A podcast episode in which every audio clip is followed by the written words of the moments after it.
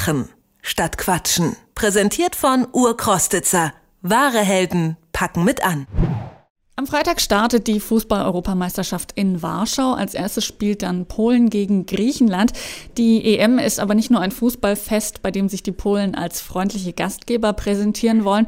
Oft ist auch schon diskutiert worden über mögliche Sicherheitsprobleme. Die Angst ist, dass polnische Hooligans möglicherweise gewalttätig werden könnten. Und die ist nicht ganz unberechtigt, denn die Hooligans sind als sehr gewaltbereit bekannt und haben bereits auch deutschen Fußballfans mit Gewalt gedroht. Der Fanbeauftragte für die Europameisterschaft hat in diesen Tagen eine Menge zu tun. Ob eine Gefahr besteht und wie er sich in Fanprojekten jetzt noch engagiert, darüber spreche ich jetzt mit Dario Schlapinski. Er arbeitet für den polnischen Fußballverband in der Abteilung Prävention. Schönen guten Tag. Guten Tag. Die heiße Phase jetzt kurz vor äh, dem Beginn der Europameisterschaft äh, ist ja jetzt für Sie wahrscheinlich gekommen. Was passiert denn gerade noch an aktiver Fanarbeit bei Ihnen? Also im Grunde genommen äh, werden die letzten Kleinigkeiten erledigt. Äh, ich bin persönlich verantwortlich für die ganzen Projekte, die zusammen mit Fußballfans oder für Fußballfans organisiert werden. Und dann stellen wir gerade noch die letzten Utensilien in den Fanbotschaften zusammen. Wir machen uns vertraut mit den letzten Programmen, mit der ganzen Elektronik, die wir, die wir da benutzen werden. Also im Grunde genommen sind wir schon startklar. Jetzt wird es nur noch an Kleinigkeiten gefeilt.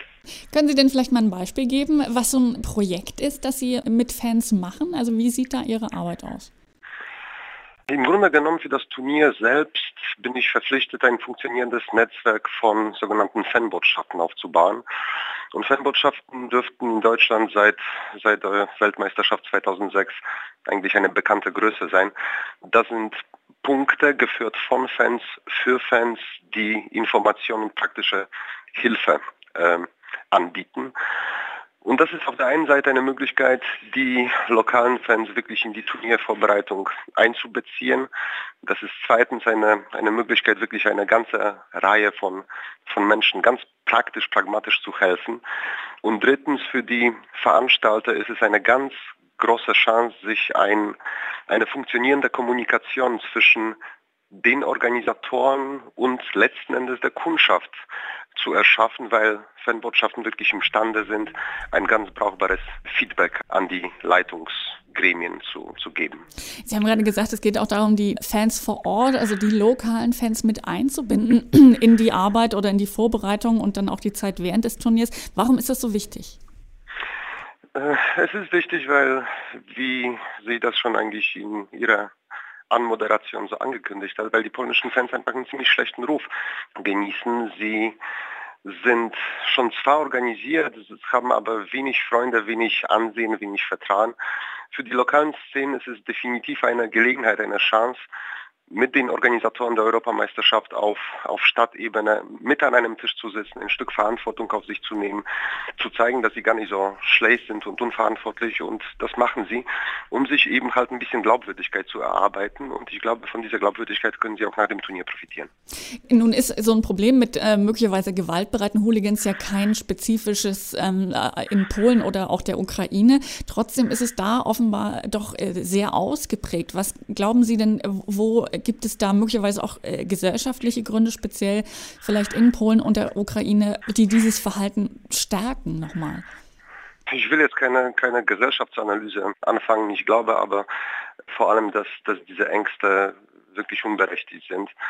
Und wir haben doch nicht zum ersten Mal mit einem großen Fußballturnier zu tun. Und nicht zum ersten Mal hat sich Polen für, für dieses Turnier qualifiziert. Die Spiele, besonders Deutschland gegen Polen, werden immer begleitet von Medienanalysen und da werden viele Stimmen laut, die, die eine Katastrophe äh, prophezeien. Und eine Katastrophe kam nicht 2006 in Dortmund, auch in Klagenfurt 2008, auch im letzten Jahr, als, als wir ein Freundschaftsspiel in Gdańsk gespielt haben, hat man im Grunde genommen den deutschen Mitbürger davon abgeraten, überhaupt nach Polen zu reisen. Dabei hat sich natürlich herausgestellt, dass es ein friedliches Fußballfest war. Also ich denke schon, dass wir gute Gründe haben zu glauben, dass dass die Gewaltbereiten, die vielleicht im Liga-Alltag noch hin und wieder für Schlagzeilen sorgen, dass sie sich für solche Turnieren nicht interessieren und dass sie bei solchen Turnieren überhaupt nicht auffallen. Das ist eine interessante Frage. Also natürlich wird sowas gerne auch im Vorfeld von größeren Turnieren äh, nochmal spezieller diskutiert. Die Projekte, die Sie da machen im Bereich der Fanarbeit, sind die denn auch langfristiger angelegt oder ist es jetzt gezielt auf die EM ausgerichtet? Als ich vor vier Jahren meine Arbeit aufgenommen habe, da habe ich versucht, vom ersten Tag an klarzumachen, dass es nicht möglich ist, zusammen mit den, mit den polnischen Fans aus dem Nichts für die drei Turnierwochen ein Feuerwerk abzuliefern, ohne vorher ein Fundament dafür zu gießen und ohne den Fans eine Perspektive anzubieten. Und das, das machen wir jetzt in Polen.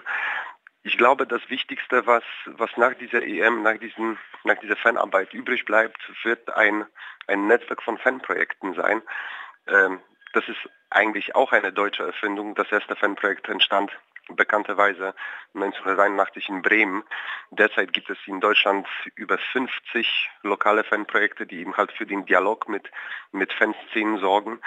Und derzeit haben wir in Polen vier Fanprojekte die Finanzierung ist auch für die Zukunft gesichert und ich glaube, dass, dass das im Grunde genommen der bleibende Vorteil der Europameisterschaft ist, denn wenn man sich auch die Probleme im polnischen Fußball anschaut, dann, dann muss man die Europameisterschaft eher als einen Beginn sehen und nicht als, als den Höhepunkt, nachdem wir zu alten Gewohnheiten zurückkehren. Mhm. Sie haben es vorhin schon gesagt, Sie glauben eher nicht daran, dass es wirklich zu Ausschreitungen jetzt während der EM kommt. Ähm, was macht Sie denn da so zuversichtlich? Die Erfahrung vor, vorangegangenen Turniere und auch die Tatsache, dass ich im Grunde genommen mit ganz, ganz vielen polnischen Fanszenen in einem tagtäglichen Gespräch stehe. Ich weiß, was die Fans über das Turnier denken. Ich weiß, wie sie sich darauf vorbereiten oder eher nicht vorbereiten. Die meisten sind in Urlaub gefahren. Ganz viele Hooligans sind in den letzten zwei Jahren von der polnischen Polizei von der Straße genommen worden, gelinde gesagt. Von daher weiß ich ziemlich genau, wie die, wie die Lage ist und und natürlich findet man, besonders wenn man im Internet recherchiert, die, auf den einschlägigen Fußballforen immer Einzige von, von 12-, 13-Jährigen, die einfach teilweise Stuss in die Tastatur äh, klimpern und und wenn man daraus eine Geschichte basteln will, dann, dann, dann hat man diese Geschichte. Aber, aber letzten Endes, nach meinem besten Wissen, kann ich wirklich sagen, dass die EM äh, friedlich verlaufen wird. Das sagt Dario Schlapinski. Er ist Koordinator für Fanprojekte in Polen und er sieht kein akutes Sicherheitsproblem während der EM. Wir freuen uns also auf ein hoffentlich friedliches und schönes Fußballturnier in den nächsten Wochen. Ich danke Ihnen für das Gespräch, Herr Lapinski. Vielen Dank. Machen statt Quatschen. Präsentiert von Urkrostitzer. Wahre Helden packen mit an.